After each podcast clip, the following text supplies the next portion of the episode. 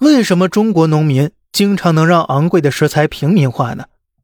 难道地大物博真的是靠天吃饭，靠的是人数吗？意思是中国人多？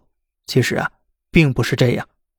拿千岛湖来讲，网箱养殖户如今只有二十户，捕捞权也只有三百零一户。相较之下，国外能够把野生鲟鱼捕到濒危，从业者数量绝对是相当可观的。那么，答案是什么呢？在于机制。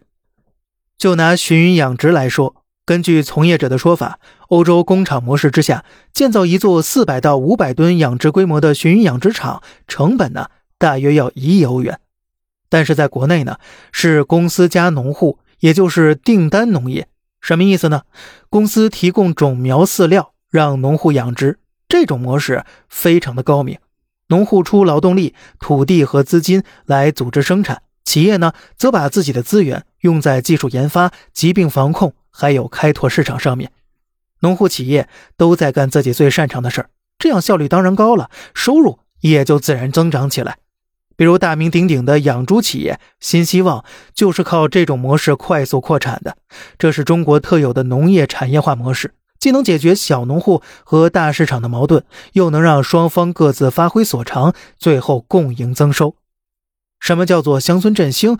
这就是最具体的例子了。而这样的故事，其实我们并不陌生，无论是工业领域，亦或农业领域。无论国企还是民企，我们都能够利用国内的统一巨大优势市场，最终转化成技术优势和成本优势。而这一切不仅让我们的商品出口海外更具竞争优势，也能让我们在国内用远低于国际市场的价格，享受到同质同量的产品服务。而这也就是为什么当下的中国人其实根本不用盲目崇拜国外品牌和国外产品的原因了。很多工农业产品，我们国内呀。其实比进口的好得多呢。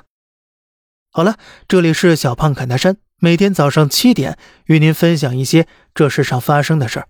观点来自网络，咱们下期再见，拜拜。